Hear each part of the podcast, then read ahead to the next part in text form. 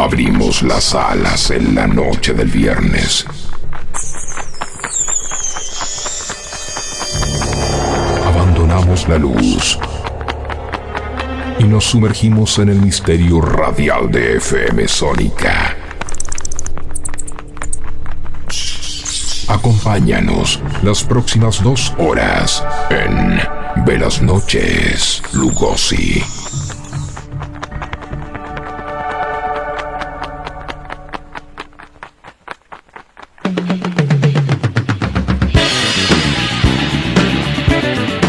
¿Qué tal? ¿Qué tal? ¿Cómo les va? Buenas noches. Eh, vamos a hacer de, como todos los programas, el saludo fingido. Eh, ¿Cómo estás, Juani? Hola, Rodo, ¿cómo Tanto estás? tiempo. Tanto tiempo. Nos acabamos de ver. eh, nos acompaña esta noche, como en los anteriores programas, el señor Ignacio Pedernera, que no se encuentra disponible en el momento.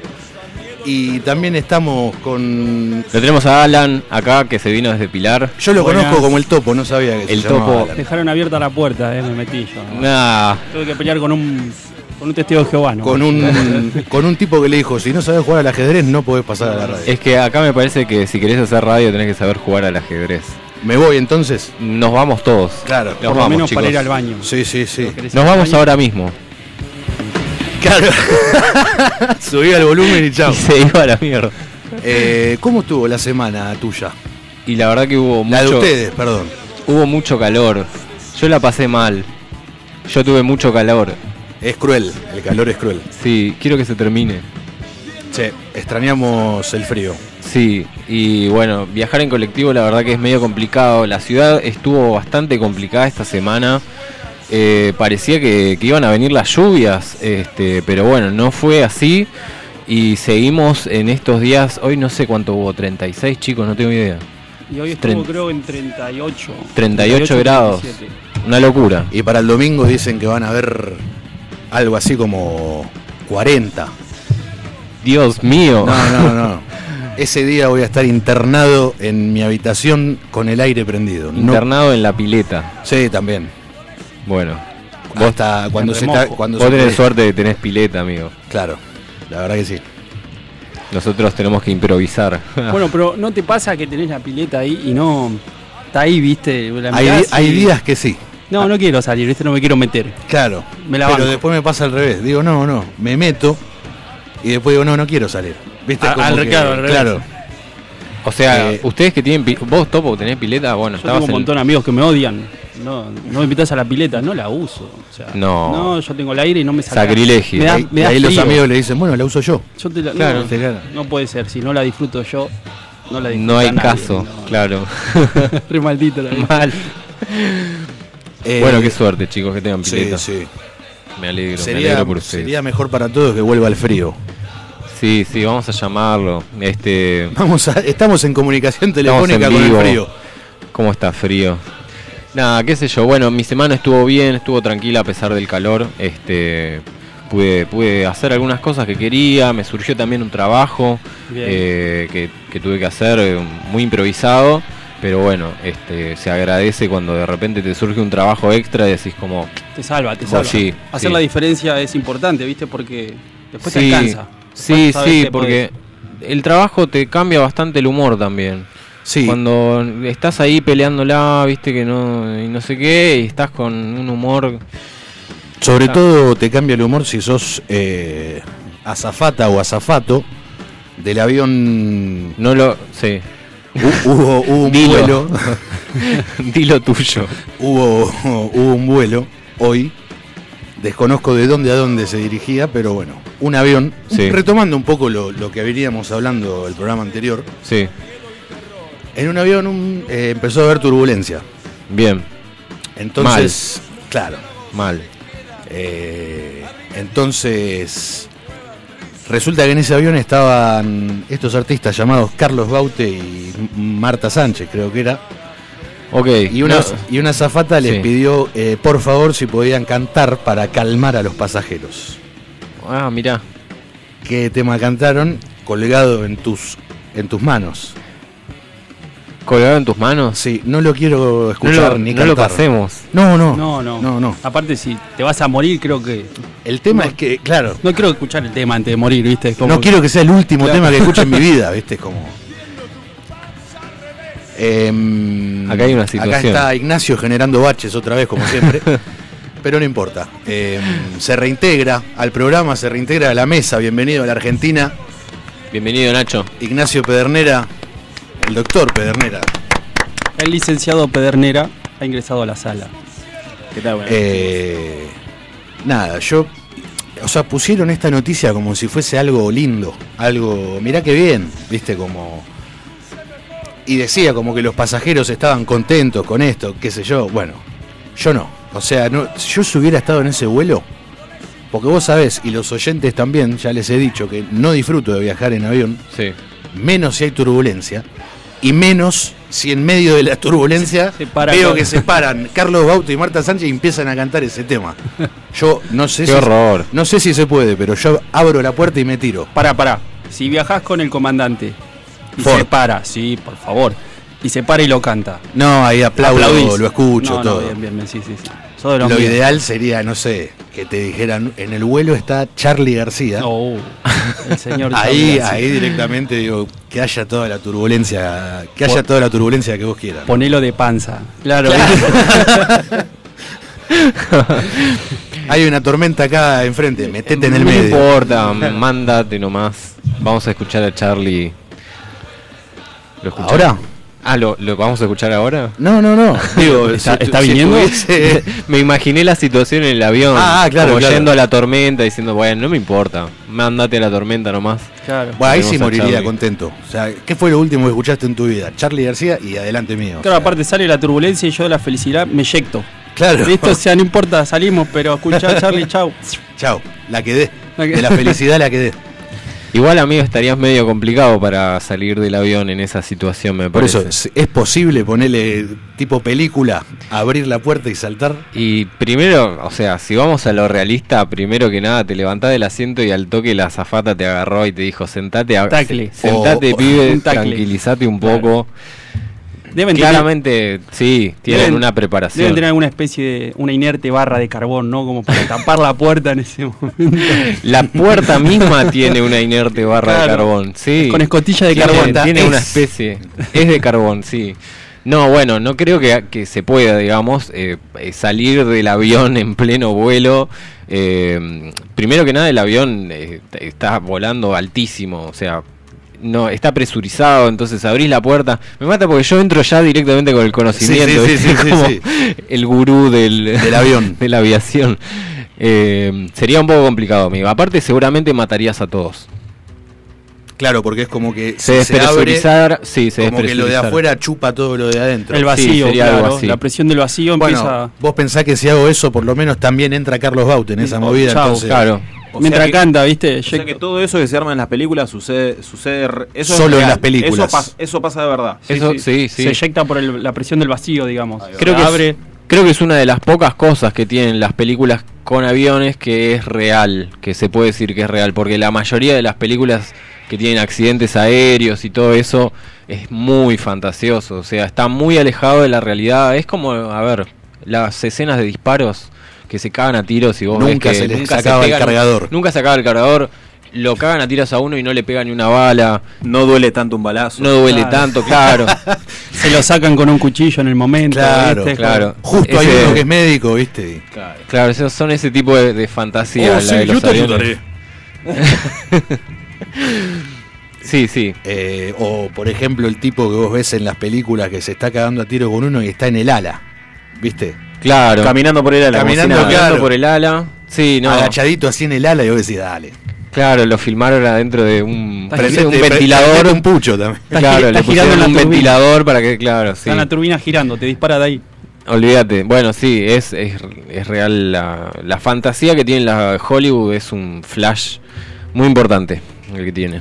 Así que compadecemos a todos los eh, pasajeros de ese vuelo por haber tenido que soportar ese momento y, ¿De Carlos Baute? Sí. Sí, ahí está. y de la turbulencia también. Para mí igual muchos la pasaron bien, ¿eh? Seguro. Pero gente que no sabe de música. Sea, Yo Porque- creo que con porque la, no tiene buen gusto. con la turbulencia que debe haber habido, no sé qué también la deben haber pasado.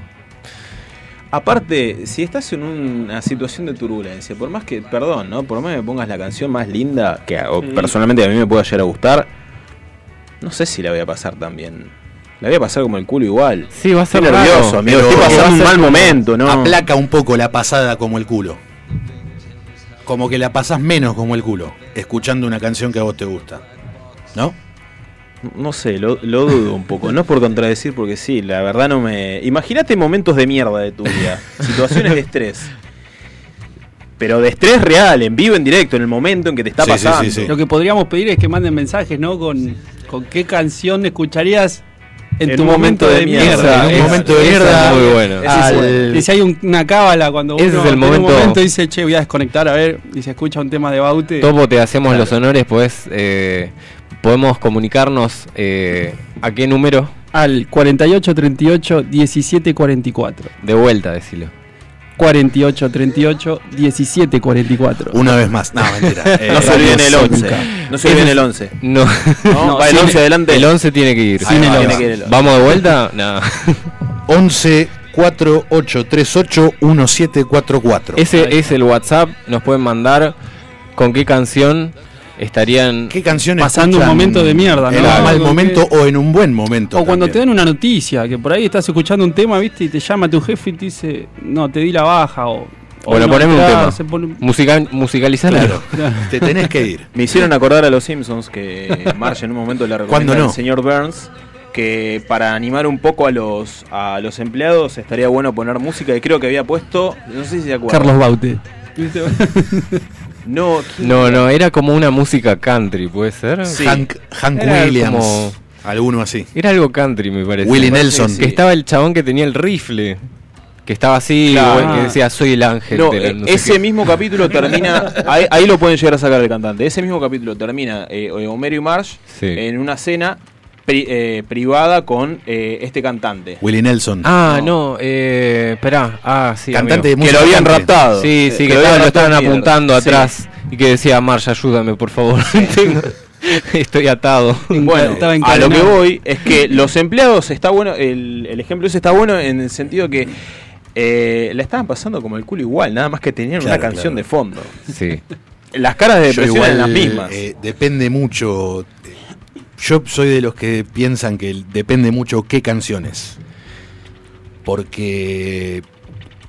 No sé, vos ves una escena de una película de Tarantino, ponele, que se están todos recontra cagando a tiros, sangre, muertos, todo. Y capaz está sonando una balada. sí, Y queda bárbaro. sí. Otra persona en la misma escena te pone, no sé, metálica. Y no es tan. No tiene el factor sorpresa, Claro. ¿viste?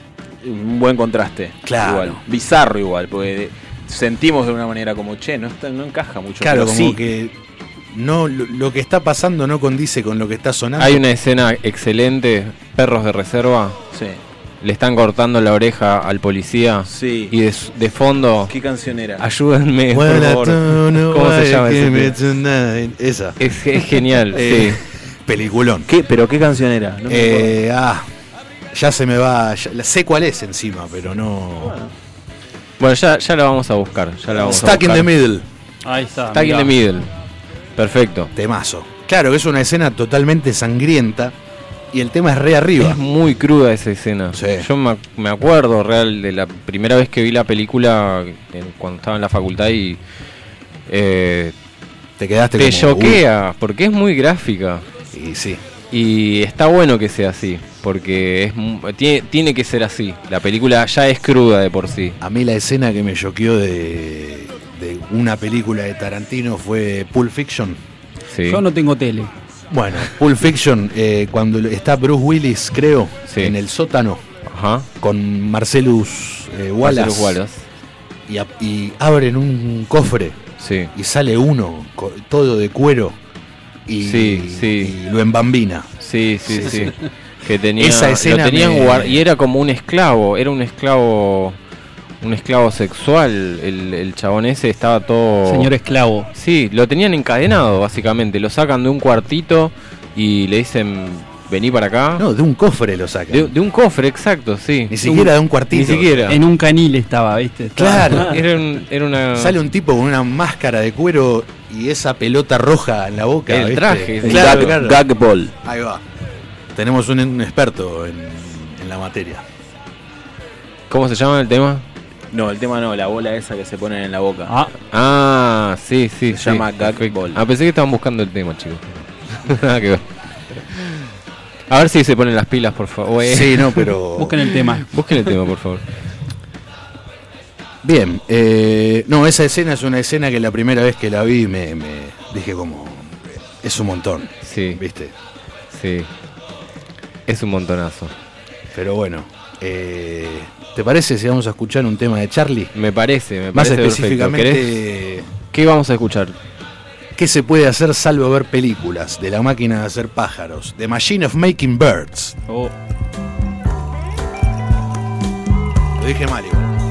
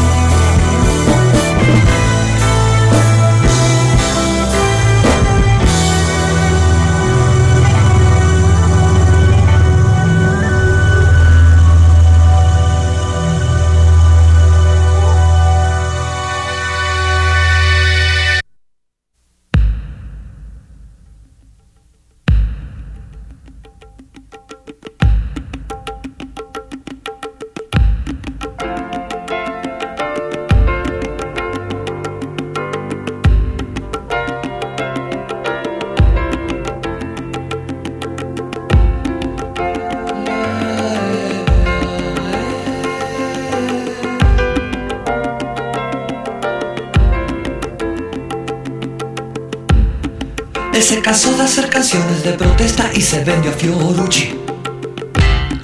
Él se cansó de andar haciendo apuestas y se puso a estudiar. Un día se cortará el pelo. No creo que pueda dejar de fumar. Anda volado, hace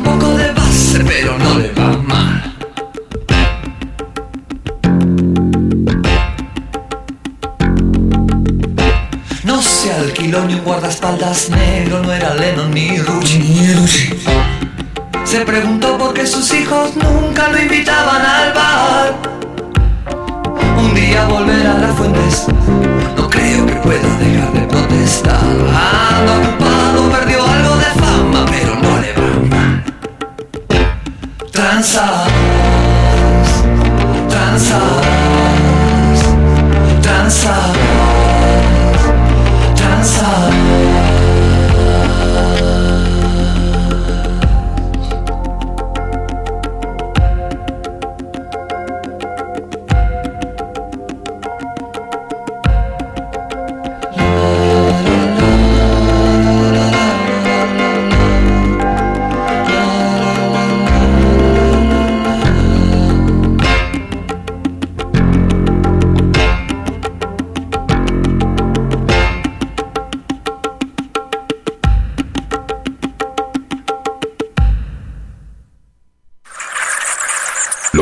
Murciélagos toman el control de la noche y nosotros tomamos el control de esta frecuencia.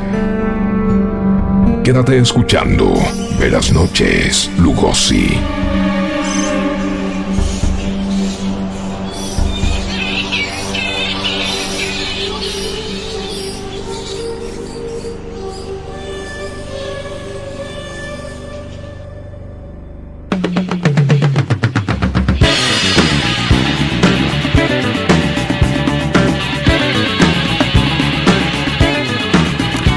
Seguimos con Velas Noches Lugosi, estaba sonando Charlie García haciendo 201 tranzas. Y el tema anterior, que como dije, lo dije mal, eh, era ¿Qué se puede hacer salvo ver películas de The Bird Making Machine? No al revés. La máquina de hacer pájaros. Sería al revés, ¿no? Como antes te traducían los discos al español, Claro. ¿Qué? al revés. Como al Y revés. sí, vos lo estás diciendo en inglés. Pero está bien dicho así. Está muy bien dicho. Gracias. No, por favor. Muy buena fonética a propósito. Una ¿eh? fonética, eh, fonética. mal hecha a propósito. ¿Cuánto sumo? ¿Cuánto sumo? La verdad. Eh, nos manda un mensaje un oyente recurrente, el Davis, de, de Rosario, y dice, siguiendo la tónica de Reservoir Dogs, o sea, perro de reserva o, de- o perro de la calle, hace poco leí el testimonio de un ex CIA que contó que en las cárceles tipo Guantánamo torturaban los presos con Baby Shark, Metallica y los temas más arriba de los Beatles. ¿Por qué Metallica? ¿Por qué los Beatles?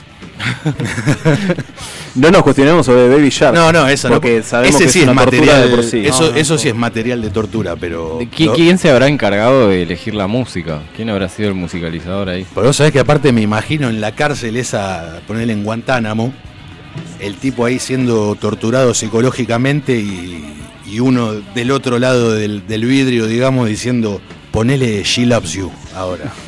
Twist and Shout. Mirá cómo se retuerce. ponele, ponele Twist and Shout 20 veces.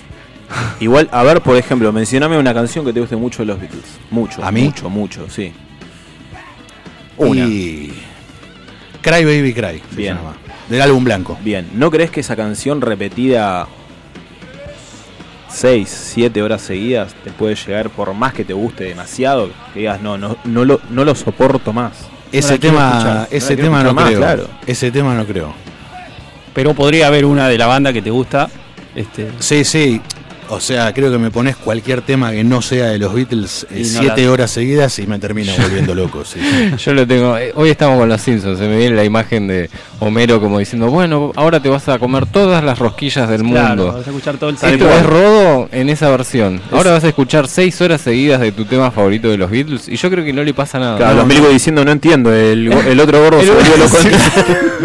En 20 minutos. Exacto. Claro. Y yo ahí adentro diciendo, ponela de vuelta. claro. Che, se terminó la música. Claro, eh. Eh, ¿Qué pasó?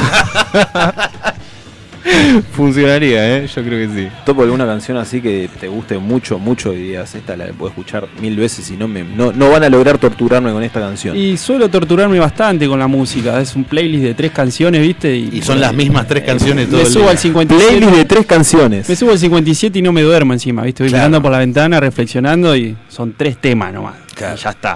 O sea, es- Como- Son para torturarse. Claro, como son ser para- ejemplo. Y hay mu- muchas bandas, pero bueno, ahora me, me agarraste así como, Desprevenido. como muy desprevenido. A vos, por ejemplo, con Babasónicos. eh, de- No, te capaz que sí, me, to- me terminaría torturando. te pongo siete horas el loco. No, no, cualquier canción, te digo, yo un momento que quiero escuchar otra cosa simplemente escuchar silencio, me parece es algo lógico, Ah, sí, natural claro. de la mente, del cuerpo, que por más que me guste la canción, inclusive la banda, te puede gustar mucho un artista, pero decís, no, pará, basta, basta, necesito un poco de silencio. Y además, vamos a contextualizar, si estás siendo torturado, te tienen en un cuarto, ya estás en un clima hostil. Y ya no es que claro. bueno, vamos a escuchar la canción que más me gusta un montón de veces. No es que estás ahí sentado pensando que te más. Claro, no, la estoy pasando como el Claro, culo. claro, están claro, sacando las uñas y es como, uy, este Y después tema, que- y después que este viene. tema que está sonando. Claro. Vos sabés que desde que empezamos a hacer el programa no escuché este tema de vuelta.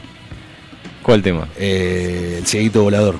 El que está sonando ahora. Ah, bueno, bueno lo, lo hemos escuchado de fondo muchísimas Por eso veces. te digo, claro. o sea, capaz estoy escuchando Sumo en Spotify, salta este tema y los y lo paso. Bueno, ahí tu subconsciente te está diciendo basta de este tema. claro, No, no, pero porque lo escucho todo el tiempo acá. Claro, por por eso, por eso eso tu subconsciente te dice, hermano, yo ya lo escucho este tema cada vez que voy a la radio. No es que no me gusta el tema o que no me gusta la radio, es, es acostumbramiento. Claro. Eso es un... eh, sí, eh, elegir las cortinas, eh, yo creo que me, me gustan más las cortinas eh, de, en los programas de radio que son más neutras. Eh, no, no con letra. Sonaba la canción de Mirta Legrand de fondo, ¿viste? que no tiene letra. Del doctor Sokolinsky. Sí, o, o- o ponele, ¿no les ha pasado a ustedes de que ponen una alarma con un tema? Y lo después tenés que apagar. Y, después, ese lo tema no te. No lo querés escuchar No, más. o, o si lo llegas a escuchar después de un tiempo, escuchás el comienzo del tema y es como, uy, te remite a esos momentos sí. en donde Me tenías olvidé de ir a la radio. de la mañana, claro. Por Y eso, por eso lo que hay que hacer es poner de despertador una canción que no te guste. un grito. No, voy a. Se despertaba violentamente, ¿viste? Ha violentado. Terminó. Yo creo en ese caso me despierto con... No soy despertar de mal humor, ¿eh? No, no me pasa eso, pero me, desper- me despertaría de mal humor. Con un grito. No, con una canción que no me gusta. No, eh, yo lo, lo hago porque. Lo haría, digo, porque te despertás al toque, ¿viste? Como sacame esto. El único que lo puede sacar sos vos. Claro, rompía un celular todos los días. No, y de yapa lo pones lejos, ¿viste? Como que si me tengo Cosa que que te tenés levantar. que levantar. Porque Puta si madre, lo pones en lo la parió. mesita de luz, si lo pones en la mesita de luz que está No, al lado, cachetazo. Cachetazo, Claro. se cayó, se rompió, se apagó. levantás el brazo, listo, chao, seguís durmiendo. No, lo tenés que poner en la otra esquina de la habitación, Pasa, pasa. cosa de que tengas que salir de la cama para apagarlo. Sí, sí, yo hago eso. Yo dejo el celular cargando a 3, 4 Tal cual. metros y dijo, bueno, Cosa de levantarte. Yo lo dejo en el living No lo escucho. y lo escucho. no lo escucho y nunca me despierto. Nunca escuché el tema que no me gusta, ni me levanté Y, claro. tampoco. y- Na- bueno, no sé, me, me hicieron acordar a Mr. Bean. Sí. Eh, Capaz que si mi hermano está escuchando esto se va a acordar. Hay un capítulo donde muestra que el loco es un pancho a la hora de despertarse todos los días. eh, y lo que, lo que hacía. Perdón, no, no era así. Era cuando se iba a dormir, él se preparaba para irse a dormir, preparaba todo y se terminaba dando cuenta de que no había apagado la luz. Oh, Entonces, ¿qué hacía? Tenía en la mesita de luz una pistola. No. Entonces sacaba la pistola y le pegaba un tiro Sí, foco. Y, sí, y sí, me además, acuerdo, me acuerdo. en la mesita de luz tenía como Otro 25.000 focos que, claro, al otro día Claro, los iba claro. reponiendo. Nunca se acordaba el chabón. era No, como, bueno. Igual te digo, no caía nunca. Dan, dan- a veces, viste, cuando haces todo, te acostás y te olvidaste de apagar la luz. En mi caso, yo la tengo al lado de la cama, levanto el brazo y ya está. Inteligente, hay, inteligente, hay- claro, sí, claro. hay gente que no tiene el, el interruptor cerca, viste. Claro. Entonces, te dan ganas de pegarle un tiro al foco de luz. A mí lo que me da bronca es. eh, Viste que no querés irte a dormir y que te agarren las ganas de mear. Y no. Vas a mear. No. Bueno, me pasa de que voy a mear, me acuesto y me agarran ganas de nuevo. Claro. Uy, no quiero saber a dónde va. El subconsciente. No, no, no, no, no, eh, no. No. Estamos por entrar a la tanda de quién se hace pis en la cama. Bueno, ¿vos cuántas veces te measte encima? No. eh, Heavy ese tema. eh, O sea, hablamos de, eh, pasamos de odiar a, Bau, a, a Bau- Baute, ¿era? Sí. Mirá, ni el nombre Carlitos. me acuerdo. Ahí está. ay, Carlitos. no me acuerdo ni el nombre. No, no me, no me Carlos acuerdo. Baute. Carlos Baute, ahí está. Carlos Baute. Charlie Baute. Bien. A hablar de casi mearse en la cama. ¿Cómo que llegamos- no vamos a hablar de ¿Cómo eso. llegamos No, no. a esto? Si no queremos hablar es porque nos pasó, me parece. ¿eh? No. Claro. Y nos ha pasado, calculo yo. Ah, me Sobre todo después de ingerir alguna bebida Somnolienta, eh, claro, etílica. que te despertás al otro día y decís, caramba. Cara- ¿Qué pasó ¿viste? acá? Pueden pasar muchas cosas, sí. Me mearon la cama. Eh, Se hacía el claro. boludo, ¿viste? Me mearon la cama. Bueno, Claro, y podemos pasar entonces a, a- a otro tema. Retomando lo de Carlos Baute, no vamos a hablar de Carlos Baute. Ya lo nombramos 25 veces, Bien. además, no lo nombremos más. El Está- tema. Estábamos hablando, cuando estábamos hablando de Carlos Baute, estábamos hablando de, de la turbulencia en los aviones y, y bueno, qué hacer en esas situaciones en donde uno... eh, volar es algo que a mucha gente le da miedo. eh, y creo que hay mucho desconocimiento. Recién hablábamos un poco de la fantasía que tiene Hollywood con, con los accidentes de aviones y de cómo siempre se representan eh, todas las, las cuestiones eh, de accidentes. Y es muy, muy fantasioso y creo que nos hemos alimentado mucho de eso, de ver películas. Por eso todo el mundo ahora cree que se puede caminar en un ala, en pleno vuelo. Claro, tal cual. Tenemos lo- locos que hacen eso y bueno, la pasan muy mal. Pero lo que estuvo pasando hace unas semanas, estuvo ocurriendo algo. eh, mucha gente sabe, existe la, la empresa Flybondi acá en Argentina desde hace ya varios años. Y es una empresa que Sigue existiendo, Sigue existiendo. No tiene una reputación eh, muy buena. Em, siempre, bueno, ya el nombre, ¿viste? Es Fly como- Bondi. Vos decís como, bueno, me No inspira mucha confianza. me subo un bondi. Bueno, yo Un quis- bondi con alas. Claro, quisiera que fuese un avión, no un bondi. Claro. Eh, Muy palermitano el nombre también. Fly Bondi. Viste, como que tenían que poner una palabra para desestructurar un poco eh, el. Porque su- suena cool. Claro, Claro. Fly Bondi. Claro. Bueno, la cuestión con esta empresa es que tuvo durante dos semanas eh, repetidos incidentes con un mismo avión. O sea, el mismo avión que los aviones eh, hacen distintas rutas, no es que siempre hacen una misma ruta.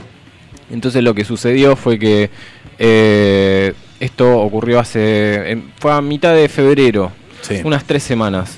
Eh, el avión tenía un vuelo que iba a Río de Janeiro, despegó de Aeroparque y a continuación empezó a, a hacer un montón de vueltas arriba de La Plata. O sea, despegó y al toque se fue arriba de La Plata y empezó a girar Sobre la plata. sobre La Plata en círculos. no sobre el dinero, Hace- sobre la ciudad. de La ¿Hace Plata, cuánto claro. fue eso? No, sobre el dinero no giraba, se le iba el dinero, me Claro. parece. ¿Hace cuánto fue eso? Esto fue hace dos, tres semanas atrás. Bueno, eh, hablando un poco de eso, eh, hubieron varias imágenes de animales este, en varios sectores de, o sea, del mundo donde se pusieron a, a- a A girar. girar. Este, Eh, creo que en sentido contrario a las agujas del reloj. exactamente, eh, desorbitados. mm, eh, banda de animal, eh, no animales, Eh, ovejas, ovejas, peces. eh, Ah, cualquier Hormigas también. girando. En hay, círculos. hay varios Y videos en estaban internet. haciendo, estaban haciendo una espera, me parece. Tenían que ir a La Plata a hacer la Estaban, espera. estaban esperando el avión. Estaban quemando combustible ahí los peces. Pero, pero bueno, se ve que no es una cuestión de animales, sino de, Bueno, en este caso el animal es, eh, tiene 50 toneladas y, Y vuela. y vuela. Vuela. Y es de aluminio. Claro, tal cual. Bueno, la gente se preocupó mucho con esto. De hecho, en La Plata también, gente subiendo historias. En, en Twitter se hablaba mucho del tema. Y, Yo- y la, la yo- realidad es que hay un desconocimiento de por qué suceden estas cosas. Yo, yo tengo la teoría, la, la teoría falopa, ¿no? Digamos, Sí. esa que todos tenemos cuando estamos al pedo pensando. Se acaba el mundo. Que, que, que, que se viene hablando hace mucho, que es el, el, cómo se está reacomodando el campo magnético de la Tierra, ¿no? Y cómo lo perciben los seres vivos y los materiales, que como en este caso el avión que está hecho de aluminio, Sí. y esa aleación que lo permite, para el que no sabe, eh, el avión lo que hace es pegar un salto y cuando sube a, a media órbita, digamos, lo que hace es suspenderse por el material. Entonces lo que generalmente es un salto inicial, el material se polariza, digamos, a la estática del ambiente y queda suspendido haciendo el trayecto. Despacio, Que se- cerebrito. claro. Pero, no, muy bueno, o muy sea, bueno. Pero es- lo tenía que meter, pero Sí, es- sí, es- sí. eh, eh, Oye, oye. Oye, oye, más Vamos, despacio, vamos cerebro. con los cálculos.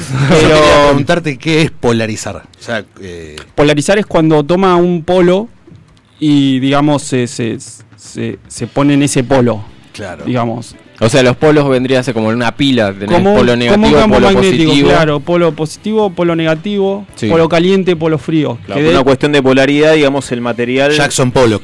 exactamente. genera cierto. Eh, es que depende el material, depende el, el enlace covalente que hay en el, en el átomo del material y es lo que hace que el material sea de cierta naturaleza. El aluminio tiene una, el cobre tiene otra, el, el litio tiene otro, o sea, es como que es la propiedad del material. La propiedad del material. La propiedad en del este material. caso es el aluminio. El aluminio es el que repele, Claro. es el que es como que absorbe el calor el aluminio. Entonces al, al absorber el calor es un agujero negro, digamos burdamente, del calor y lo que genera es repeler. Por eso los aviones eh, tienen ese, esa aleación, Claro. porque necesitan suspenderse y aislarse del polo terrestre, que es el campo magnético que genera. ¿Qué, qué, qué sucedería si esto no, no funciona de esta forma? ¿Qué es lo que le puede pasar a un avión, por ejemplo? Ni despegaría, ¿no? Y no, ni Se despegaría. No despega, no, no, no, se no puede queda pegado queda, al piso. Queda pegado al piso, claro. Exactamente. Un avión obeso. un avión medio gordito, cargado, digamos. Bueno, esperemos que Flybondi se rescate y no le Cambiarle la polarice sus aviones de, Yo diría que de se fijen están con buen material. Sí, no, no es la primera vez, igual tengo ahí medio de oído también que no. eh, en su momento, no me acuerdo si fue en 2017, 2018, pero hubo ahí como una investigación eh, que investigaban a la empresa en realidad porque no hacían, digamos, los protocolos Una entre viaje y investigación, viaje una investigación que investigaban. que investigaban. Bien, claro. bien. Es un oxímoron ahí, ¿no? Eh, justamente no hacían el, digamos, los, eh, los, no seguían los protocolos técnicos entre vuelo y vuelo, eh, en el que tenían que revisar el avión, ver que esté, que esté todo bien, que no se haya dañado ningún material, que las aviaciones no hayan perdido propiedades, Claro. etcétera. Entonces, eh, nada, también fue investigado por eso. Una, es polémico, Sí, fue una- Flybondi. Sí, sí, es muy polémico. Siempre Ah. está envuelta ahí en una polémica. Hablando de- de- del, del campo magnético de la Tierra, ¿alguno en- percibe que el tiempo se le pasa más rápido? Yo he hablado con mucha gente eh, y, y está en esa de que el día dura dos parpadeos. Yo tengo una teoría respecto a eso. Para mí es porque, supuestamente, cosas. supuestamente se inclinó, supuestamente no, tiene una leve inclinación la Tierra y Sí. está acelerando el giro. Entonces es como que eso hace que el día pase más rápido. O sea, No es una ilusión. No es una ilusión, está científicamente comprobado que el campo magnético de la Tierra Sí. está cambiando Sí. y esa pequeña rotación hace que el día sea más rápido. y el- y- pero tendríamos que verlo en- reflejado en los relojes en este caso. Eh, en la percepción del tiempo más que nada. Claro, no, es que, no es que ahora el día va a durar 20 horas, ponele. Claro. no, no, no, es simplemente una percepción del entorno, de la Claro. naturaleza. Tal cual. eh, Es, es interesante. es, interesante porque he hablado con varias gente y lo percibe así. Y, Yo, yo creo que y me pasa, a el veces tema lo de la percepción y- del el, el tema de la percepción del tiempo tiene mucho que ver con la edad que uno tiene Eh, siempre surge la misma de cuando éramos chicos de que nos acordábamos que un año era gigante Era eterno. era un eterno año, un sí, año sí. amigo yo Todo me acuerdo del jardín Era como. me acuerdo de cuando iba al jardín como si hubiesen pasado no sé 10 años en el jardín ¿me entendés? y Y no fue lo- tanto. no, fueron tres años Claro, dos años Tres no sé. años, ¿viste? Y para mí lo que pasa es que la percepción del tiempo es- está muy influenciada con las vivencias que uno tiene. Entonces, cuanto más tiempo eh, viviste, un año es una fracción más corta de Claro, tu no, vida. no te parece nada. porque un año, es nada. Claro. Entonces, si viviste 30 años, un año es una trein- octava parte, digamos. Claro. O sea, es una fracción muy pequeña de tu vida. En cambio, si tenés 5, un año, claramente es gigante. Ni, habl- ni hablar si tenés 90. Claro, si tenés 90 es como, O bueno, son 95. segundos. Empiezas si te- a, con- a contarlo como un segundero. Eh, bien. Bueno, eh, ¿estamos como para la llamada? Para ver la película, digo. Eh, yo te agradezco, no no, Quiero me, no me gustaría que salga una muchacha empapada del televisor y me quiera matar. Quiero aportar un dato más. Bien. Acá un oyente, Bien, el mismo de recién. Davis. bien, lo bancamos. Dice, de la investigación sobre aviones de mierda, así arranca así arranca la cuestión. De la investigación sobre aviones de mierda está el documental de Netflix donde muestran que Boeing, por sacar un avión a los bifes, tenía fallos de software al ratonearle un sensor costoso. Me gusta el lenguaje que- sofisticado. Sí, y, eh, él El es así. insulto es sutil. Ya lo, ya, ya lo conocemos. Eh, Boeing, por sacar un avión a los bifes, tenía fallos de software al ratonearle un sensor costoso que hacía que el timón de cola no obedeciera y los aviones se estrellaban. El documental se llama Descenso, el caso contra Boeing. Perfecto, Bueno, lo he visto. no- ¿Lo viste? Lo he visto, muy bueno el aporte, ¿eh? Lo vamos a, le vamos a pagar un pasaje a David para que se Para acá. Eh, pronto lo queremos Sí, acá. David, te queremos Sí, sí. acá, va a ser un golazo. Va- va a aparecer Sí, acá sí. en el Necesitamos programa. material, mucho. Buen aporte ese, el documental está muy bueno y es muy cierto lo que está diciendo ahí David. Eh, fue fue una, una cuestión de la empresa y la, la mm, FAA, que es la, la agencia de estadounidense que se dedica a mm, gestionar y a, aportar la, la parte de seguridad respecto al transporte en Estados Unidos. Y son los que encargados ellos de controlar que las cosas se estén haciendo bien, que las empresas estén diseñando bien sus aviones, eh, etcétera. Y muchos de los ingenieros de Boeing se pusieron en contra de la empresa porque sabían lo que estaba sucediendo y no les dieron pelota. Básicamente no les dieron pelota y creo, no sé, no estoy seguro, pero creo que hasta hubo despidos o como que los, los relegaron y bueno, la- el resultado fueron dos accidentes fuertísimos en donde lamentablemente murieron todos los pasajeros a bordo. O sea, un- una locura para, para lo que es hoy en día la aviación, que es muchísimo más segura. Perdón, yo tengo una consulta. Eh, ¿No es un poco obvio que si se estrella un avión mueren todos? No, no, no. No, para nada. Pasa de hecho, es. viste que las muy- películas No, es muy improbable. Es muy improbable que pase eso. Hay películas Si donde no Rambo la cae. película. Eh, el, avión, exactamente. el avión que transportaba al Chapecoense hubo sobrevivientes. Es- Es eso es impresionante porque Claro. No, suceden todos. Te estamos hablando de que de, de los casos donde se estrellan aviones, no sé, el 0,0 algo. Trata de impactar Sobrevive. arriba de la zafata. A ese es el. Dicen que el lugar, objetivo. dicen que el lugar más seguro del avión es en, en la cola, al final de todo, porque es la en donde la estructura del avión es más más, chica, claro. pero el, el material sigue siendo del mismo grosor, por ende es más fuerte. Claro. Debe por ser- eso y aparte porque está al final. Claro, debe ser que absorbe el impacto de la trompa y entonces De ahora, más- de ahora cada vez que tenga Sacamos que, atrás, que- que- atrás. que volar atrás de todo, sacame agarrado a la aleta atrás, ¿viste? lo más atrás que se pueda. Voy así agachado, no importa, lo más atrás posible. A mí encintame ahí atrás. Claro. Tal cual, tal cual. Así que bueno, eso es eh, lo que estuvo sucediendo con esta empresa Flybondi. Eh, ampliaremos. Ampliaremos, Ampliaremos. ampliaremos en estos días. Eh, ¿Tenés otra canción? Tengo otra canción, sí, cómo no. Vamos a escuchar. ¿La tenés vos para an- anunciarla? Dejé el celular cargando allá. Bueno, vamos a escuchar a los Rolling Stones haciendo Ventilator Blues. El blues del ventilador.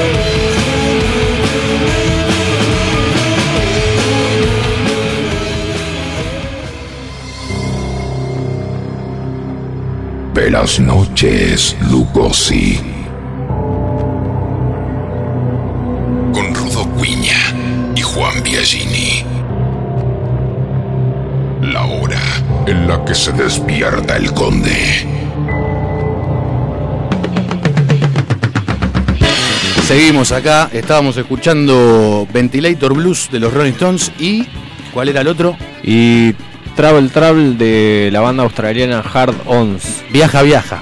Viaja, viaja. Eh, estamos en comunicación telefónica con una leyenda viviente de la ciudad de Pilar.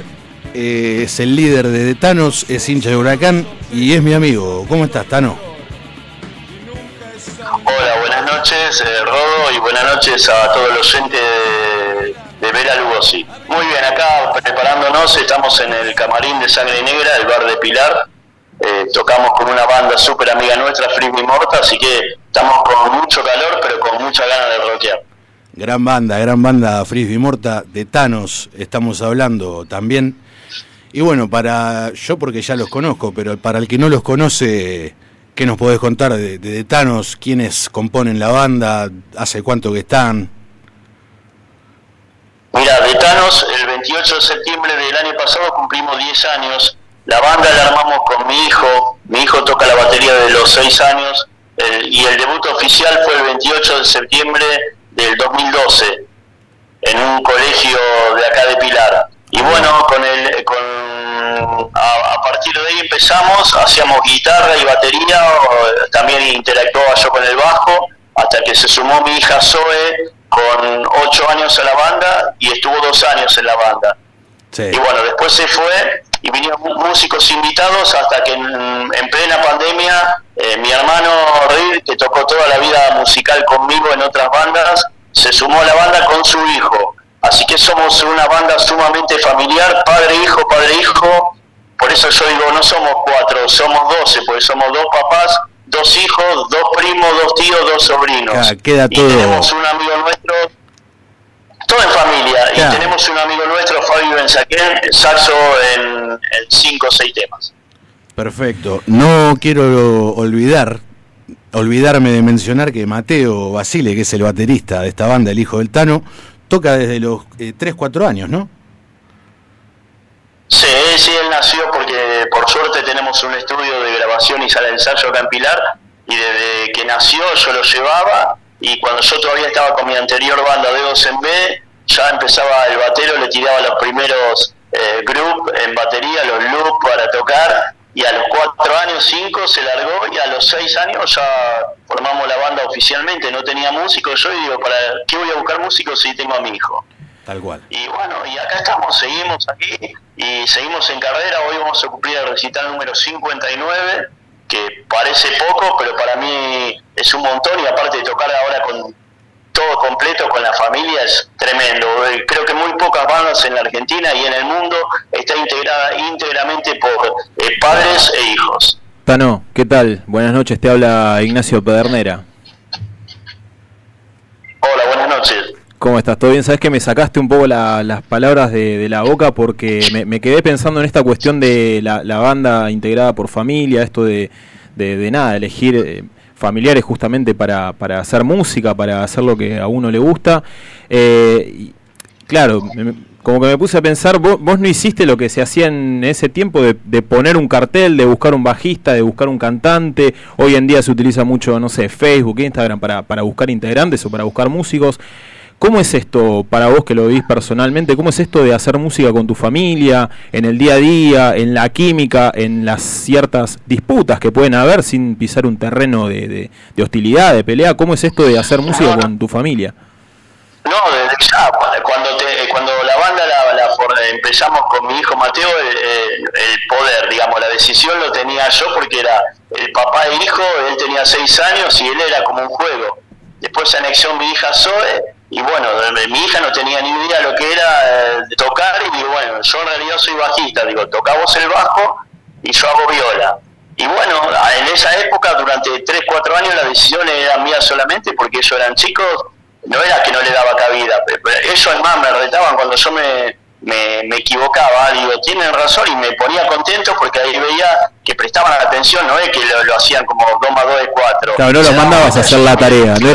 decía, Claro. eh, yo soy humano, yo soy un músico como ustedes, pero la satisfacción no te la saca nadie. Igual, después mi hija eh, dejó y bueno, cuando se anexó mi hermano y mi sobrino, ahora ya estamos, somos dos guitarras, bajo, batería y un saxofonista invitado. Es lo más, y ahora sí tenemos la decisión, eh, es una democracia, el primero que trae la base la arreglamos entre todos, no hay pelea de egos acá, por más que con mi hermano somos los más viejos de la banda, ya pasamos los 55, eh, ¿me entendés? Pero es todo democracia, le gusta este tema, lo hacemos y si no, lo descartamos, pero el set lo vamos variando según los recitales y el lugar. Eh, hay lugares donde por ahí que hacer todo power, por ejemplo tocamos en las fiestas patronales de acá de Pilar, que son 5 o 6 temas, y no podés hacer algún bluesito porque la gente se te duerme, así que hicimos todos los power. Y ahí, por eso, decidimos entre todos, pero siempre hay una, una apertura total para todo. Perfecto, Tano, te agradezco muchísimo por nada, por toda, toda esta, esta cosa hermosa que nos estuviste contando de, de la familia. ¿Cómo, ¿Cómo es tener una banda en familia? Estamos hablando con el Tano Basile, eh, líder de Thanos, que hoy está tocando en Sangre Negra, en el centro de Pilar. Tano, eh, ¿tiene discos eh, la banda? Eh, tenemos un. eh, estuvimos maqueteando desde antes, desde cuando estábamos con Mateo solo. Cuando se anexaron mi hermano y mi sobrino, le dijimos: eh, esto, estos son los temas base que tenemos. Y lo tenemos todo grabado en nuestro estudio, pero la idea, ya estuvimos hablando con, con, con el resto de la banda, que este año vamos a grabar el, el primer disco oficial, digamos, completo. Vamos a ver si lo tenemos para fin de año Ahí va. aprovechamos que tenemos el estudio propio, después lo vamos a ir a, a- a maquetear eh, y a maquillar en otro lado y bueno, lo largamos ahí en todas las redes y nosotros somos la vieja usanza, nos gusta imprimir los CD, lo regalamos o lo vendemos, pero eh, está todo bien con Spotify, pero a nosotros nos gusta ver la portada, quién toca, qué letra, las letras, todo, ¿viste? Lo Así que- que lo vamos a sacar de pipí y cucú. Lo que se dice la vieja escuela. Analógico. Claro. ¿no? Un poco Claro de, sí, claro historia analógica. Eh, Bueno, Tano, eh, te agradecemos la comunicación de Thanos esta noche en Pilar, en Sangre Negra, para el que guste. Esperemos que si hay algún temita acústico por ahí vengan a tocarlo algún día, ¿no? Cuando quieran, cuando quieran, están más que invitados. Dale, Rodo, eh, estamos en contacto. Gracias a vos y a tu operador por la nota, a todos los oyentes de Bela Lugosi. Y vos, donde nos vos. hagamos un toque de tiempo, me encantaría ir a hacer un acústico ahí. Así Sería- que muchas gracias por darle difusión a, a las bandas de, de que no son de la zona esa, somos de zona norte, pero le están dando cabida a las bandas de rock de, de, De todos ah, lados. Viste que eso es lo que necesitamos, como ustedes. Perfecto, Tano, te mando un abrazo y muchas gracias. Igualmente, y acordate, eh, primero Huracán, después San Lorenzo y River. Chao, buenas noches. Buenas noches. Llamando para ir a tocar. Dale. Chao, Tano. El Tano Basile, la leyenda viviente Qué de grande, Pilar. qué grande. Un ícono, un ícono de la zona, está hace muchos años. Aparte tiene una sala de ensayo. Yo he ido a la sala del Tano. Claro, o sea, he disfrutado de sus- muchos, de muchos sus rollers, de sí, sus, de sus sí. Yo creo que todos los Tenés la sala en la todos casa. los músicos de Pilar han pasado alguna vez por sí, la por verdad el que sí. si vos sos músico y sos de Pilar y no fuiste a tocar a lo del Tano, Mm, parece que no. Empezaste a, a andate, andate de la ciudad. Andate de la zona. Y si no sabés quién es el Tano no lo conoces, es muy Peor fácil. todavía. Eh, no, pero muy fácil. Flaco, pelo largo, El último hippie de Pilar. Es el último hippie de Pilar, así Tal es. cual. Un personaje. Tenemos que ir a la tanda. Vamos a la tanda. Perfecto, y enseguida volvemos.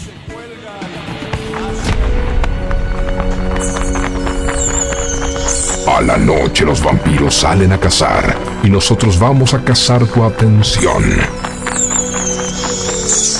Quédate en breve. Estamos de vuelta con Buenas noches, Lugosi.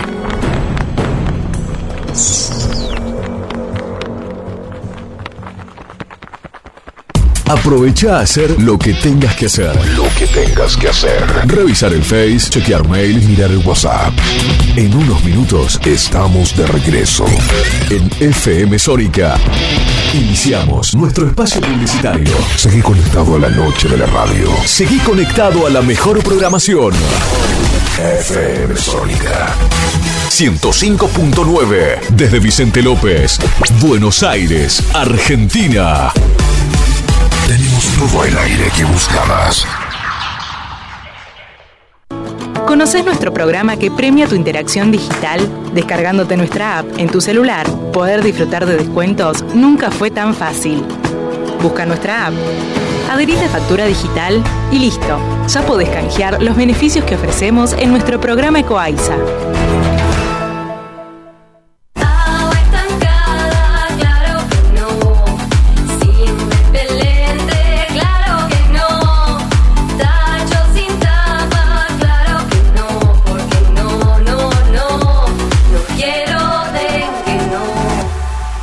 Gobierno de la provincia de Buenos Aires. Estamos esperando el sábado. Estamos esperando el sábado. Porque a las 10 de la mañana en FM Sónica seleccionamos buena música que las grandes bandas y artistas nos dejaron. Formato clásico. El programa lo mejor de los mejores. Canciones inolvidables de aquellas épocas. Presentado por Martín Gómez. Formato clásico. Sábados de 10 a 13. Por FM Sónica. Si salís a la ruta, alcohol cero. Si manejás, alcohol cero. Si salís y manejás, no tomes. Viajá seguro. Al volante, alcohol cero. Ministerio de Transporte, Argentina Presidencia.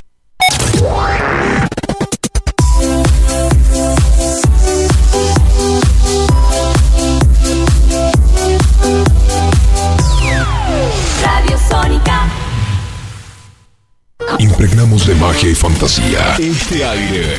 Tenés las voces. Los programas y las canciones que más te gustan. Sónica. Sónica. Sonido perfecto. Sin repetir y sin soplar. Decinos alguna radio que esté buena, que se escuche bien, que suene en todas partes y que te dé lo que querés escuchar. ¿Ya volviste?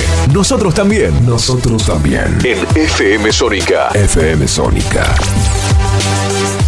Finalizamos nuestro espacio publicitario.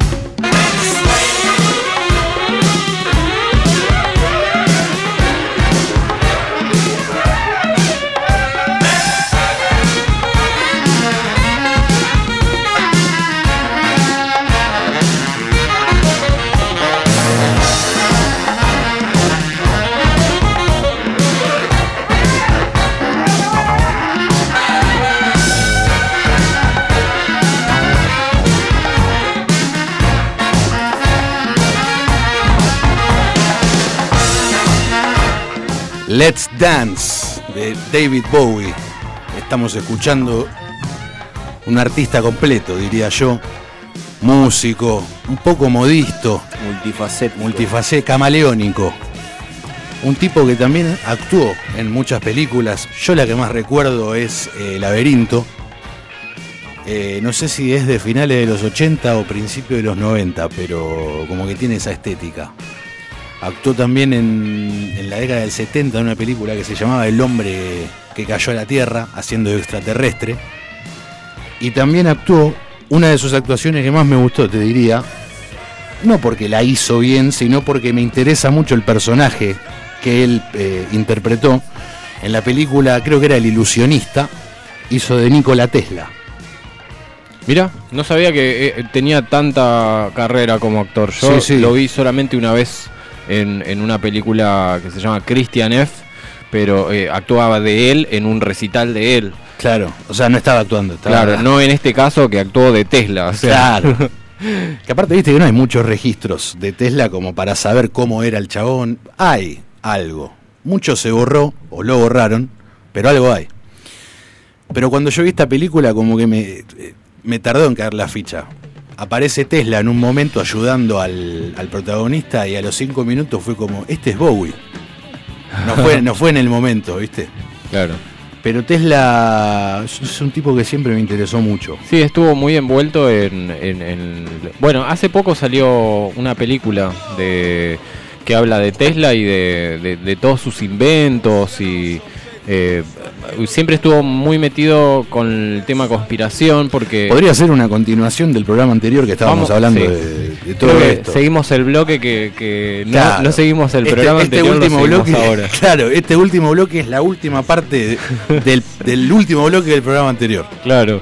Este, pero bueno, nada, eh, creo que acá lo tenemos a Alan, que es un experto, podríamos decir, en bueno, el no- tema. No, sé si tanto, pero bueno, un aficionado, un, No, pero bueno, amigo, vos me has hablado muchísimo de este hombre y la un, verdad un que ícono, un ícono de es la, increíble las cosas que me has contado. Las... un ícono de la tecnología y de un precursor, ¿no? De lo que es el, el desarrollo de, de lo que fue el siglo XXI después, ¿no? Claro. Para, para poder aportar a lo que a lo que sería el desarrollo A la tecnología. tecnológico. De hecho, nosotros estamos hablando gracias a él. Mirá. Porque el radiotransmisor que él hace, que él crea, ¿no? A través de, de sus corrientes de alta frecuencia. Sí. Porque es interesante saber de dónde viene desde la lucha de las corrientes, ¿no? O sea, También- cuando el- la electricidad ya existía, digamos. Estamos hablando de Tesla nació o, eh, 1800. 1850, puede ser. En 1856 es, es de Croacia, es Bien. Miljan. Lo Bien. que ahora ¿verdad? es Croacia. Lo que ahora es Croacia. En ese momento era el imperio es, serbio, es- serbio, creo que. Serbio. Eh, sí, creo. Si no mal no Sí, recuerdo. e- esa zona fue en muchos países en mucho tiempo. Bueno, Croate, Croacia. Este, eh, fue un hombre bastante lumínico, ¿no? Porque de en hecho. todo sentido. De, De la hecho, palabra. nació un día de tormenta, tormenta eléctrica, que la partera, mientras estaba en el trabajo de parto la madre, eh, decía que era un momento medio raro, ¿no? Sobre, sobre el que estaban haciendo, la tormenta que había. Sí. Pero la madre dijo, efectivamente, este, este niño trajo luz al mundo, Mirá. que fue una de las frases que dijo la madre, que también fue una inventora, escritora, eh, inventora no escritora, era artista. Sí. Y el padre era eh, un religioso, ortodoxo, ¿no? Una persona con muchos estudios, pero, pero bueno, él eh, se crió en el seno de una familia que era bastante inventiva. Claro. Él de chico ya jugaba con eh, los movimientos de la naturaleza, eh, ya había creado, eh, digamos, a través del movimiento ciertos mecanismos que se movían a través del agua. Y bueno, la radio fue uno de sus, Uno de sus inventos. más digamos. grandes inventos. De hecho, fue, fue el invento que le robó Marconi, que tardaron muchos años después hasta que la Corte de Estados Unidos le otorgó eh, la patente. A, ¿no? Porque a Tesla. a Tesla. Primero. eh, o sea, se la devolvió. digamos. se la devolvió, sí, porque entendamos que en ese momento el mundo estaba pasando por una evolución, en una revolución, digamos, Claro. de, de- Una revolución tecnológica. tecnológica. Estaban muchos, muchos inventos que se descubrían gracias a otros inventos previos. Exactamente. Que quizás no estaban patentados, decís. Claro, y que a- abrían las puertas. Es que en ese momento la corriente era muy prematura. O sea, había pocos descubrimientos, se sabía casi nada. El que predominaba en ese momento era Edison. Un ladri. Eh, el- bueno, sí, vos lo dijiste muy bien. Lo este, sinteticé, un ladri. Edison eh, tenía una compañía que transmitía energía. Sí. Pero era para los magnates, para la gente O sea, pudiente. e- energía eléctrica. Él eh, le daba a los banqueros y a toda la, la real sociedad este, la iluminación a sus casas. Pero había un problema. Edison transmitía la energía a cortas distancias porque se manejaba con corriente directa. Claro. Edison era el que quería la corriente continua. La corriente continua, exacto. Claro. La bien llamada corriente continua. La corriente continua que vendría a ser la que tienen, por ejemplo, los, eh, Los artefactos de los electrónica. artefactos que usan pilas o baterías. Baterías, Esos claro. usan corriente continua. La corriente alterna eh, es la corriente que tenemos en casa, digamos en el enchufe. Dato curioso, ¿sabías que ACDC, el nombre, es eso? Viene por ese lado. AC sería Altern Current Claro. y DC es Direct, Current. Exactamente.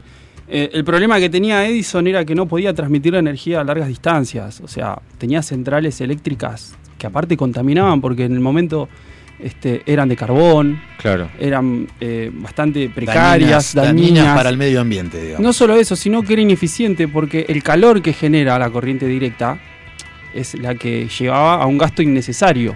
Claro. Entonces, eh, lo que hizo Tesla fue traer luz con el tema de la transmisión. Como dijo la madre. Con sus, al- con sus alternadores. Él trabajó para Edison y este, estuvo en su taller. Corregime si me equivoco. ¿Trabajó para o fue aprendiz? No, no, trabajó para Trabajó Edison. para, claro. Él, él se mudó a Nueva York este, y empezó a trabajar con una carta de recomendación en la empresa de Edison, Sí. eh, arreglando eh, dínamos. Sí, que en ese momento los dínamos tenían problemas sobre derroche de energía a través de las chispas, en sus colectores, calentaban. Entonces, eh, él trabajaba mejorando eso. Y Claro. una de las cosas que le mejoró a Edison fue la bombilla, porque las bombillas, las bombillas se carbonizaban Claro. O sea, por el, calor, foco de luz. el foco se carbonizaba y se quemaban. Entonces No duraban nada. no duraban nada. Y él, Lo que le llamaban la bombilla sin filamento. Exactamente, pero bueno, este, lo que él hizo fue a través de sus alternadores y sus, y sus movimientos rotativos de los campos magnéticos, fue generar la corriente alterna, ¿sí? Este, luego de eso él es un precursor sobre los dínamos. Sí. ¿Qué, Sobre- es- qué sería un dínamo? Además de un disco de, Y un dínamo es, es, digamos, el, el movimiento del disco que genera, digamos, el- la fuerza mecánica. Claro. Porque- O sea, es como una medida de. Una medida. No, no, no, es el disco que gira y permite, digamos, eh, generar ese movimiento en, en trabajo. Sí. ¿No? Este, bastante interesante eh, el tema de, de Tesla. Pero, pero bueno, uno de estos inventos fue la radio, los radiotransmisores. Él trabajaba con corrientes de alta frecuencia este, y se, se descubrió que a través de esto se podía transmitir la energía a largas distancias, porque hacía una conversión entre el voltaje y el amperaje, Sí. el cual la corriente directa estaba trabada, digamos, porque la corriente directa era simplemente mandar la energía y que pegue en el receptor y sea, digamos, como eh, ineficiente. Claro. O sea, quemaba las cosas, sobrecalentaba, producía Siempre había alguna sobrecarga de algún Siempre tipo, había una sobrecarga porque no tenía un, un- un paro, digamos. Era Claro. como muy así, muy invasiva, muy... Claro, acá viendo el machete, eh, como para ponerle un título, fue el inventor de la transferencia inalámbrica de energía, Energía eléctrica. eléctrica. Inventó el wifi. Ahí fue donde lo censuraron, obviamente. Y- O sea, cuando él empezó a... La, la- la transmisión en- inalámbrica de energía eléctrica, o De sea, no estamos hablando de, de wifi, estamos hablando de cargar eh, el, El, el aire. cargar el aire con electricidad. Él Exacto. io- ionizaba el aire y producía las descargas de chispa, que fue una de, de- de su- de sus grandes descubrimientos, ¿no? Porque ahí es donde lo censuran a él, porque eh, implementa la teoría del éter, Ah, bien. ¿no? Este, este, este, ¿Por qué lo censuran? ¿Qué es lo que...? porque Porque si en definitiva estaba generando todos estos ¿Por qué? avances. Es, es una cuestión muy eh, conspiranoica, ¿viste? Cuestión de contra los banqueros, el hecho de, de poder generar energía gratuita a través, va, a eh, través del eh, vacío. Tiene Él- que ver con un negocio entonces. Un Exactamente. negocio. Él, este, todo bien hasta que le pudo poner un, un contador a la energía. Claro. Pero lo empezaron a censurar cuando él podía transmitir la energía a través del vacío, porque él utilizaba el vacío para transmitir los Claro. electrones. El vacío ven- que vendría a ser eh, la ausencia de aire. La, eh, el La vacío ausencia de toda materia, de el toda- vacío. de toda materia exacta, la materia Claro. oscura, El éter. el éter. Hay una foto que la tuve de fondo de pantalla mucho tiempo porque me parece un fotón eh, que está Tesla, como en su laboratorio, por así decirlo, sentado en una silla, anotando algo, y alrededor de él todos rayos de electricidad. Exactamente, él trabajaba en el taller donde se producían las descargas de, pero altísimo. ¿Esa foto está trucada o es verdad? Porque ¿cómo podés estar ahí sin que te, que te impacte un rayo así? de- Y la verdad que eso quedó mucho en, en la fantasía, ¿no? Porque hoy no se puede reproducir a formas exactas como lo hacía él. Claro. Sino como que ahora está muy eh, eh, escondido todavía. Es una forma de tecnología y de transmisión que, que- que cuesta mucho llegar eh, por, Porque por este tema. Aparte. Por es- la falta de información, por- digamos. Por la falta de información y por lo tapado que quedó él con este descubrimiento, ¿no? Claro. O sea, imagínate poder transmitir la energía a través del aire. Claro. ¿Entendés? Enchufar las cosas, hacía funcionar las cosas sin... Sin, Sin neces- enchufar. Sin Claro. enchufar, había gente a la que no le convenía eso. No, no, no, no le convenía para nada, sino el- el- la industria del cobre fue una de las primeras en oponerse, porque, digamos, ¿cómo...? ¿Cómo, ¿Cómo entra el Titanic? Porque hay una parte, hay un Ah, capítulo en el que entra el, el- el Titanic y el accidente en esta historia. Bueno, Muy tres de, los- interesante. de los mayores este, inversionistas de Tesla mueren en el Titanic. Cuando el Titanic se hunde, eh, estaban los inversionistas, invitados obviamente, por toda la, la elite. Era, o el Titanic, recordemos que era un barco que era para gente pudiente, muy rica. Claro. Era un crucero que, que los llevaba a pasear. Y, y en, ese, en ese barco estaban los tres eh, mayores inversores de Tesla. Que se hundieron obviamente con No el barco. claro. Y, y en eso se hundió el, el, digamos, el, el sueño del planeta. La, chance que tenía él de, de poder llevar a cabo. Exactamente. Ahí estamos viendo La bobina. de las bobinas de Tesla que, que- que producen descargas de muy alto voltaje, millones, a corrientes muy insignificantes. claro. O sea, Son, esas, son esas cosas que aparecían mucho en las películas de comienzos del siglo XX, que era la- el típico científico que... gener- Loco. Claro, Loco, que, loco. que tenía la- las, los artefactos que tiraban rayos. Claro, y se basó en, en Tesla. Me parece que iba... Exactamente. Claro, eso ya después quedó como medio en el olvido. Y me quedó parece. en el olvido porque, bueno, eso obviamente no, no es redituable, no funciona para lo que sería el bolsillo del, Claro. Digamos, Del que manda. del que produce la corriente que nosotros Claro. consumimos. De hecho, es muy interesante entender cómo funciona la transmisión de energía porque hoy nosotros pagamos la luz por una cuestión de que eh, el- la energía es medida a través del calor. Tal cual. Calor que se estrangula por el, por el movimiento de los electrones, ¿no? Claro. Entonces, ahí también está un poco escondido el tema de, de- de cómo está la realizada la ingeniería para poder llevar la, la corriente a la casa. Ahí va. Dato, 2 millones de voltios emite la bobina.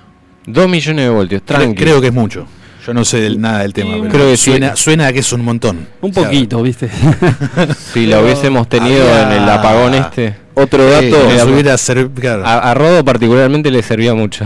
otro muchísimo. dato, con la sincronización de voltaje y corriente adecuada podés hacer música. Se Mirá. puede comportar como una especie de sintetizador por frecuencia eléctrica.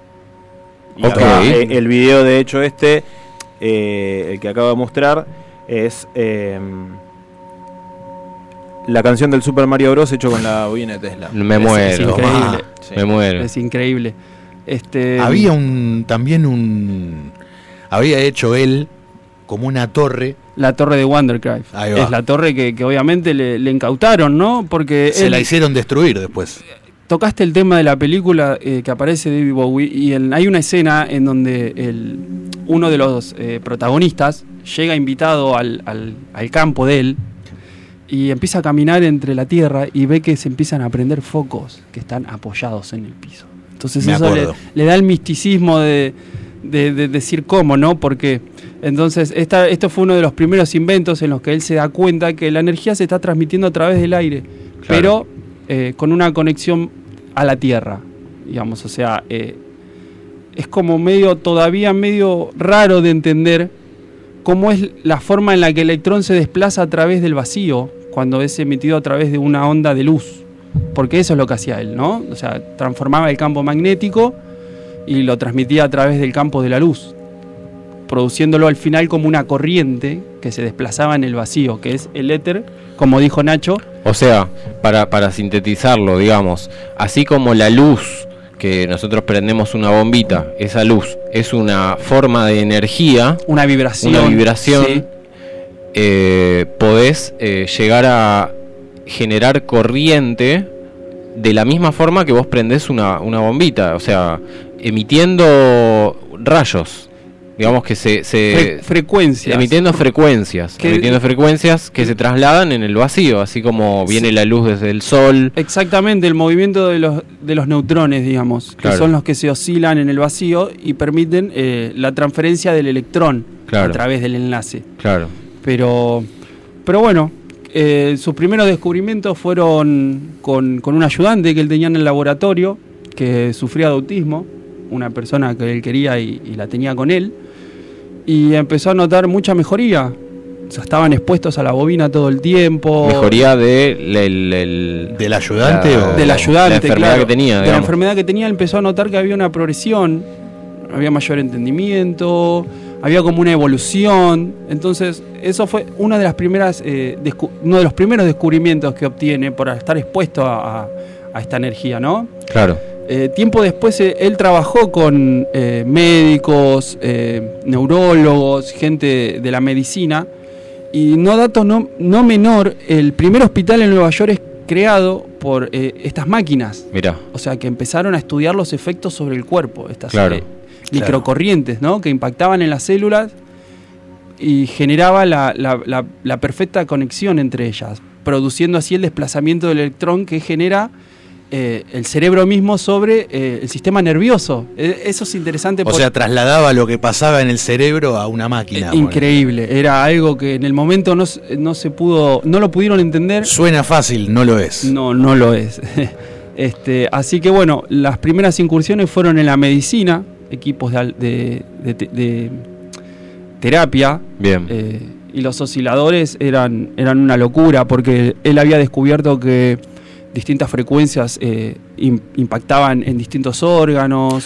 Un tipo, perdón la interrupción, un tipo que también estaba obsesionado con el número 3. La numerología era, lo era todo. El número 3, el 6 y el 9 y bueno, los múltiplos de 3. Él es desplazado de la ciencia convencional porque nadie lo entendía, era un loco. Para los demás era un loco, él hablaba en múltiplos de 3, en, en relaciones de 3, 6 y 9. De hecho, Y no, él- no te, perdón, ¿no tenía gente que lo, lo avalaba?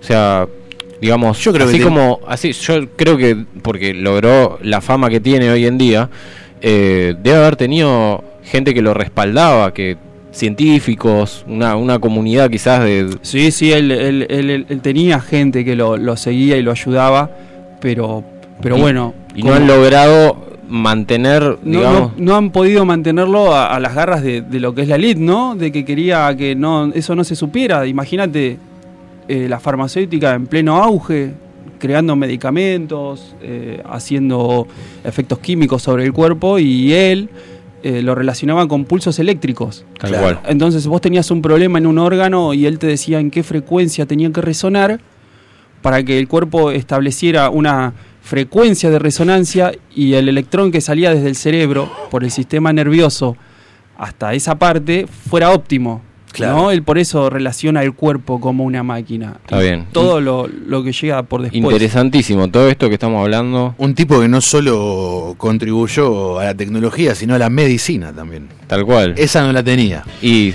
eso es algo que podemos desarrollar dentro de un rato, me parece. Sí, sí, sí. sí. Ah, bueno. Eh, se, re- se retira. Se retira Ignacio. Se retira el doctor Pedernera. me quedaría porque está, está buenísimo, Está- mucho para aprender. sí, está Soy, muy interesante. eh, muy ignorante en el tema. No Yo también, soy muy sí, ignorante sí. en el tema. Eh, todo lo que es tema de frecuencias. Y acá me- mi hermano también me estuvo, el, David estuvo tirando un montón de datas que, eh, nada, me parecieron muy interesantes. Así que tú trajiste muy buena info. Gracias, gracias. No, a vos. Gracias a ustedes por invitarme al programa, la verdad. No, que gracias a vos bueno. por venir, gracias a Chicos, vos por venir. son No nos estamos yendo, me voy yo. No, no, No, claro, no, no, falta, falta todavía. todavía. Tenemos media horita más todavía. Chicos, un placer haber compartido Gracias, Nacho. el espacio con ustedes. No, por favor. Sos siempre bienvenido. Yo me despido. Nos vemos la mañana. No en la mañana. Bueno, No porque nosotros- vayamos a dormir juntos, sino porque vamos a coincidir. No aclares que oscurece, diría No Feynman. vamos a dormir juntos hoy. Hoy. Claro. Ok. Pero me vas a Punto esperar. suspensivo. Yo te, voy- yo te espero despierto con el café. Bueno, vamos con un tema. Vamos. Entonces, Vamos a escuchar Pretend We Are Dead de El 7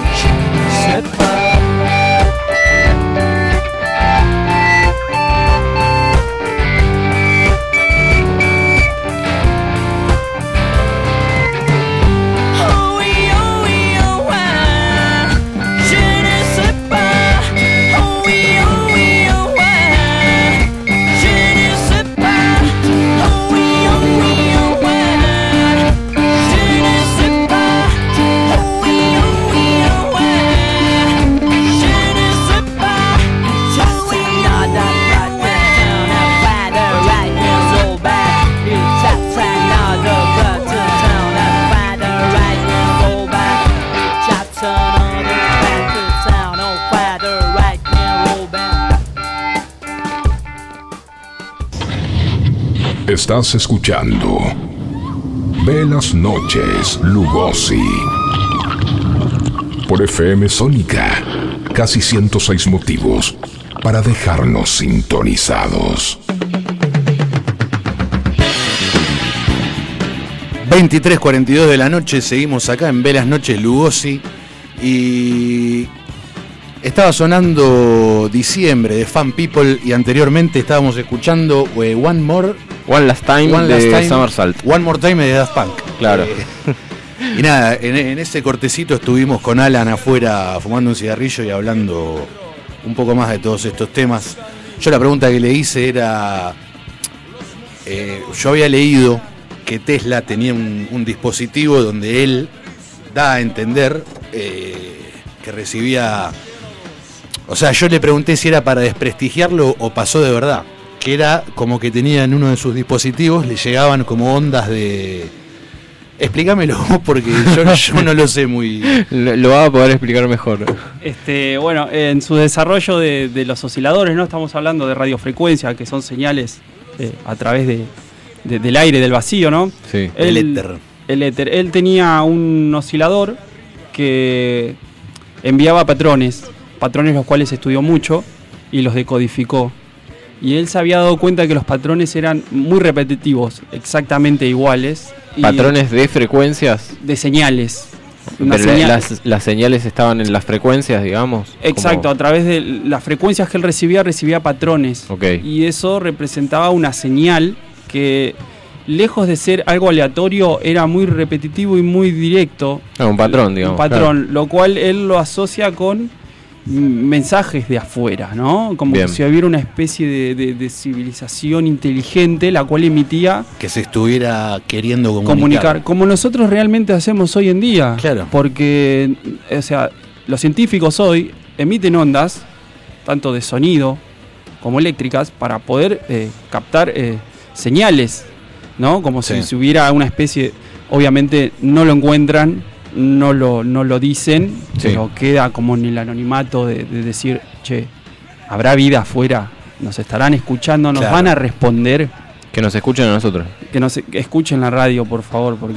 Claro, claro. Bueno, me hiciste acordar, ubicás la señal wow. Sí. Me hiciste acordar a eso. Como que le llevaron un. es eh, él, él es desprestigiado, ¿no? Por, por todas estas cosas, él tomado como el inventor loco. Claro. Porque bueno, él después de desarrollar la corriente alterna, que era algo que era algo normal, algo cotidiano, ¿no? Él se abocó a esta fen- fenomenología, digamos, Sí. de, de- de- de contactar con seres de afuera. Tal De- cual. De, hecho, él tiene una, una visión muy esotérica de la ciencia y una forma muy espiritual de interpretarla, en la cual se, se, se maneja dentro de la absolutamente numerología Todo era energía y electricidad. y electricidad y era todo movimiento y frecuencia. Entonces era todo una vibración. Bien.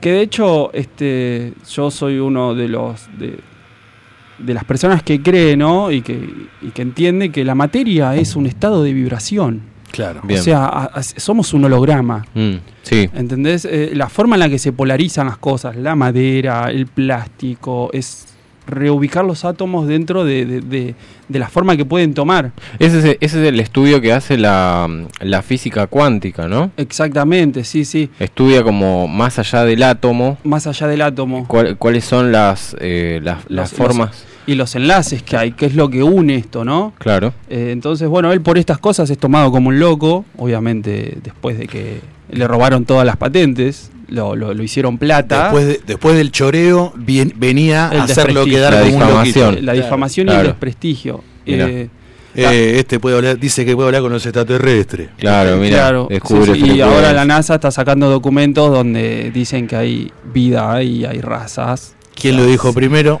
Claro, Claro, lo tenemos a Claro. Antes de 1900. Lo estaba Sí, sí. diciendo él. Claro. Este, así que bueno, una de, la, de, los grandes, eh, un poco de conspiración, ¿no? Vamos a hablar un poco de conspiración. Claro, estamos retomando Sí. lo que no pudimos hablar el, El, programa eh, anterior. Va- va- Finalizando el bloque. vamos a tocar un poco lo que es algo que nos compete, ¿no? En el tema de, de- de- de la... Del ARP. Claro, vamos a hablar un poco de lo que tiene que ver el clima, la manipulación de- de- del medio ambiente, cómo estas ondas trabajan. a No me hables de los chemtrails. Ah. No, no, por favor, no, No, porque yo no, en, un programa, en un programa yo le hablé a él de los chemtrails. Yo no quiero decir nada que nos están bañando con metales pesados, ¿viste? Porque después te van a venir los hombres de negro y van a decir, vos no podés hablar de esto. acá". Bueno, hay un tipo de traje ahí Ahí afuera. afuera. tenemos, puer- Una camioneta. Hay un tipo de traje que me está mirando fijo. Claro. tenemos puertas traseras, ¿no?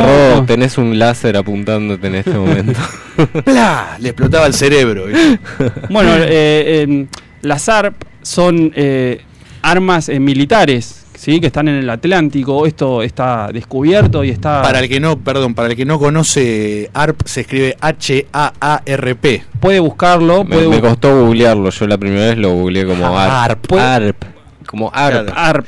puede, eh, está abiertamente, está eh, ya aceptado, ¿no? O sea, eh, Es- dijeron, sí, es verdad. digamos. Sí, es verdad, estamos haciendo una geoingeniería en el espacio, en, en la atmósfera, para que eh, el clima responda como nosotros queremos, ¿no? Tal cual. Es, estas máquinas están... Entonces es un arma. es un arma militar, O sea, no es un arma cualquiera. Básicamente es un arma. Es un arma militar, no es arma cualquiera. Y de hecho es el problema por el cual a nosotros nos rocían con metales pesados. ¿Nunca vieron la estela de los aviones que hay cuando nos fumigan? Tomá, Juani. Bueno, Toma, me preparo. ¿Viste? En la capital, esos, esas veces que pasan los aviones y dejan las, digamos, la- las estelas esas. Claro. Bueno, esos son lo- la- los llamados chemtrail que, que nos tiran. Mirá, Porque mirá vos. esos, esos metales suspendidos en el aire son los que después se manipulan a través de estas antenas que están en el Atlántico. Es un gran refutador de los, de los chemtrails. Sí, eh, Sí, es- sí, eh, sí. Tengo, tengo mi. tenés tus... tus- Según Juani, eh, no se puede subir esos materiales en un avión para después a esa altura eh, rociarlos.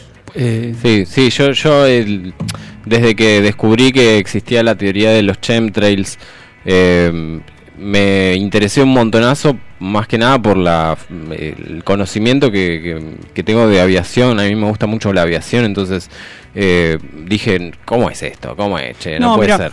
Son, son nanopartículas. Son estados de, de- de metales llevados a nanopartículas muy pequeñas, diminutas, que son casi un gas, ¿no? Eso es como licuar un metal, llevarlo a una partícula tan diminuta para que quede suspendido, digamos, a cierta altura, como los aviones, viste que recién hablábamos de- de- del aluminio en el avión, estamos hablando de los mismos materiales, Bien. este aluminio, bario, estroncio, y de hecho son los metales más peligrosos y cancerígenos para nosotros, porque nosotros respiramos eso y realmente nos transformamos en verdaderos conductores.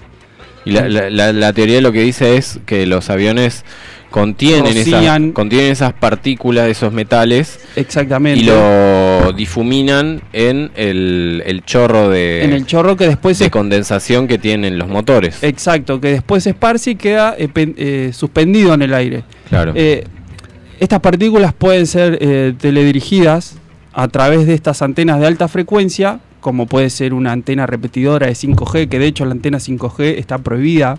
sí, sí. Eh, hay estudios que comprueban que, que trae enfermedades. eh, Era cancerígeno, había era leído. cancerígeno, de hecho el celular es cancerígeno, el microondas es cancerígeno. el de la 5G es China. China es el, el que creador, digamos. el creador creador, del sí, la pero- señal 5G. O sea, Estados Unidos tiene el ARP, China tiene el 5G Ah, Claro. Estamos invadidos, digamos, por esta especie de antenas. y nosotros en el medio. Y nosotros, acá. y nosotros en el medio consumiendo el internet, viste, de una forma en la que no teníamos ni idea y tenemos estos Sí. aparatos que están en el bolsillo. Sí, Entonces, sí, totalmente. totalmente. eh, Tesla, si no me equivoco, había eh, hizo como una premonición so- del celular. del celular, exactamente. Había dicho algo así como que en, en, ciento, en 100 años. en 100 años vamos a eh, poder tra- eh, comunicarnos y transferir imágenes en tiempo real y vamos a poder hablar con seres queridos, decía él. Tremendo. Él ya la tenía clara. Claro, él- ya o sea, la sabía, tengamos, claro. en cuenta, tengamos en cuenta que el tipo anticipó la, la invención del celular Eh, 150 años antes, en, ponele. en 1880, en 1890, él- él ya sabía lo que venía y, y obviamente es lo que a él lo dejó morir en paz, ¿no? Porque él dice, eh, el presente es de ustedes, pero el futuro es mío, fue una frase que dijo. Mirá, él. gran frase. Una Sí. gran frase que él, que él dejó impregnada, que hasta el día de hoy a mí me da escalofríos, porque... En otras palabras, es como los cae a todos. Los, exactamente.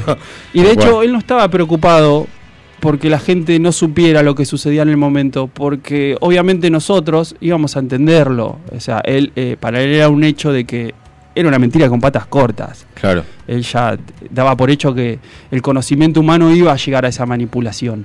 Claro. Es que sí, es, es algo que puede llegar a... El conocimiento y la comunicación son dos cosas que van de la mano, pero si Mal a- utilizadas, mal sí. utilizadas se, se un- transforman en un, un- caos. Vo- Voy a leer un, un, Un poema. un párrafo que, Tesla, Tesla, Tesla. Querido que Tesla. dice... ¿Cómo me gusta? Las ondas alfas eh, en el cerebro humano tienen entre 6 y 8 hercios. Los hercios son los pulsos por segundo, ¿no? Que tiene eh, el procesador que es el, el cerebro. Sí. Un hertz sería una onda por segundo. Sería un pulso por Un segundo. pulso, pulso, claro. La frecuencia de onda de la cavidad humana resuena entre esos 6 y 8 hercios. O sea, nuestro cerebro resuena en esa frecuencia de pulsación. Este, todos los sistemas biológicos operan en el mismo rango de frecuencia. O sea, todo lo que biológicamente Todo conocemos. lo que es un ser vivo. Todo lo que es un ser vivo oscila en una frecuencia de armonía que va de la mano con la Tierra, ¿no? Es un- el la Tierra es un corazón realmente que emite un pulso magnético. Bien.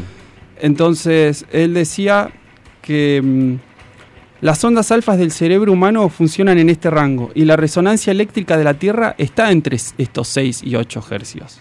Bien. Eh, por lo tanto, todo nuestro sistema biológico, el cerebro y la Tierra funcionan en las mismas frecuencias. Si podemos controlar ese sistema de resonancia electrónicamente, podemos controlar directamente todo el sistema mental de la humanidad.